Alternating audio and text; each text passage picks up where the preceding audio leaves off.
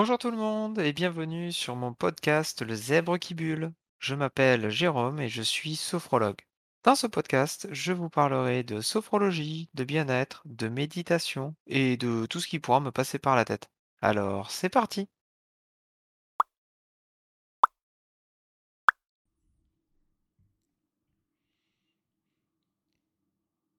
Aujourd'hui, je vais vous parler de comment choisir votre sophrologue. Mais avant d'en arriver là, euh, la première chose à, à vous demander, c'est est-ce que j'ai envie de commencer un suivi en sophrologie, de découvrir cette pratique, ou est-ce que je fais tout simplement cela parce que l'on m'a dit de le faire euh, et que j'ai pas forcément envie d'y aller et que c'est juste pour que les personnes me foutent la paix avec ça, par exemple? En effet, la première chose euh, à se demander, c'est si cette démarche vient vraiment de, de vous, hein, tout simplement, vient, vient de soi. Car euh, tout comme quand il s'agit d'aller voir un psychologue ou, ou d'entamer une thérapie, c'est ce genre de démarche, ce type de démarche que l'on souhaite effectuer sera toujours plus efficace si elle vient de nous et si on que si on y va alors qu'on est obligé et entraînant des pieds. Donc avant de se demander euh, comment va-t-on choisir son ou sa sophrologue, il faut déjà être prêt ou prête à commencer cette démarche. Ensuite, si c'est OK, euh, si vous êtes prêt ou prête, la question de comment choisir euh, le ou la sophrologue qui va nous accompagner tout au long de cette aventure euh, va se poser. Alors malheureusement, dans la sophrologie comme dans d'autres pratiques du bien-être, on trouve malheureusement de la dérive sectaire, des personnes malveillantes, etc. etc. Alors comment faire la différence entre charlatan et sophrologue certifié? Eh bien, voici quelques vérifications que vous pouvez effectuer euh, qui peuvent vous aiguiller sur euh, le professionnalisme de la personne que vous envisagez de contacter. Le premier point à vérifier, c'est pour moi la formation. vérifier que euh, le ou la sophrologue que vous envisagez de consulter a obtenu un diplôme. Souvent, il est encadré au mur dans le cabinet hein, quand vous allez euh, prendre rendez-vous ou quand vous y allez pour la première consultation. Ou si vous consultez euh, sur Internet, il peut être mentionné sur les réseaux sociaux ou sur le site Internet de la personne. Vous pouvez aussi euh, tout simplement poser la question quand vous prenez rendez-vous par téléphone. Même si ces diplômes euh, de sophrologie ne sont pas reconnus par l'État, ils valident le fait que la personne a suivi un cursus avec un certain nombre d'heures de cours et de pratiques et a normalement subi une épreuve à la fin de ce cursus pour valider qu'elle a acquis les compétences et est capable d'effectuer un suivi en sophrologie et d'accompagner euh, C'est notamment mon cas, j'ai suivi une formation de trois mois à l'école sud de Sophro, au terme de laquelle j'ai pu obtenir mon diplôme de sophrologue pour pouvoir exercer. Et je suis en train de terminer mon dossier d'inscription au RNCP, qui est en fait le répertoire national des certifications professionnelles. Et ce dossier euh, inclut notamment deux protocoles de suivi détaillé, ainsi que toute une euh, partie sur la constitution d'une entreprise et de la vie d'une entreprise, euh, et tout le détail des suivis réalisés pour de véritables personnes.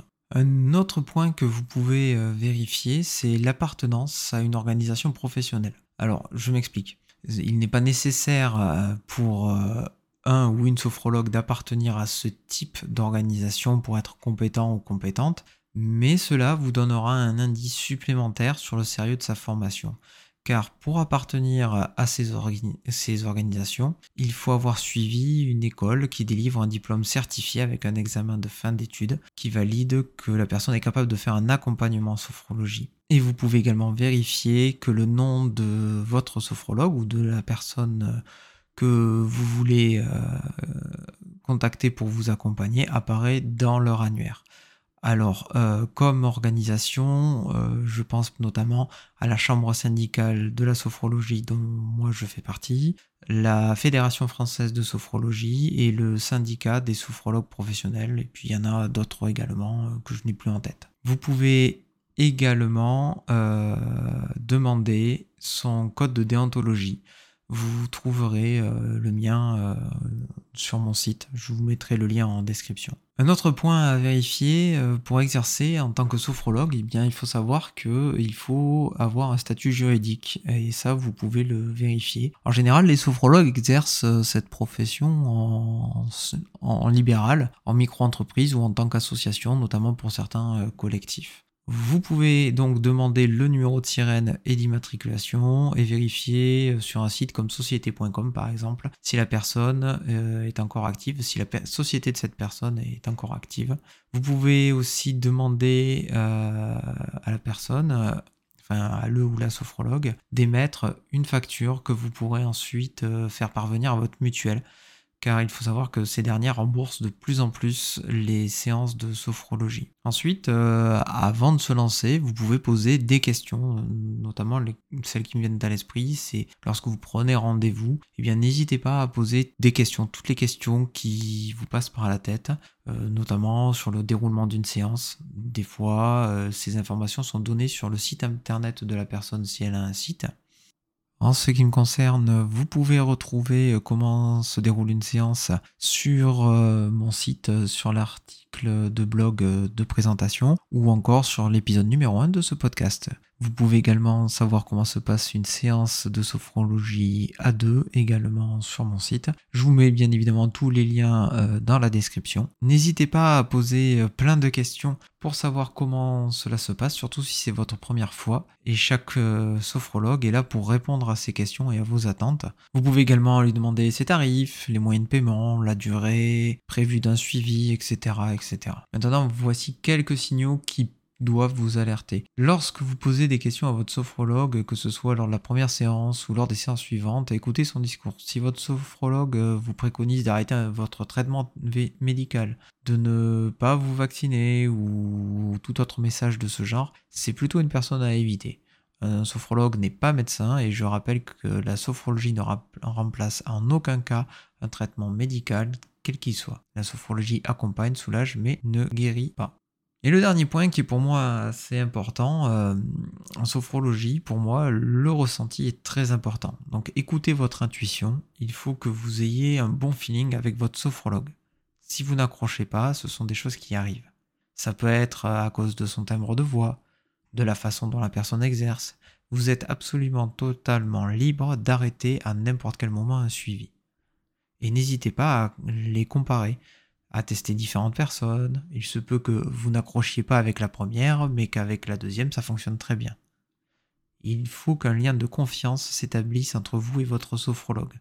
C'est vraiment un point très important selon moi, d'avoir un bon feeling. Et si vous décidez de ne pas poursuivre avec votre sophrologue, vous pouvez quand même lui demander si ou elle a d'autres contacts. Et une dernière chose, demandez à votre entourage si vous connaissez quelqu'un qui est allé voir un ou une sophrologue et pour qui ça s'est bien passé, eh bien n'hésitez pas à aller voir la même personne. Ça reste euh, bien évidemment une histoire de lien de confiance et de ressenti, donc il se peut que cette personne ne vous convienne pas.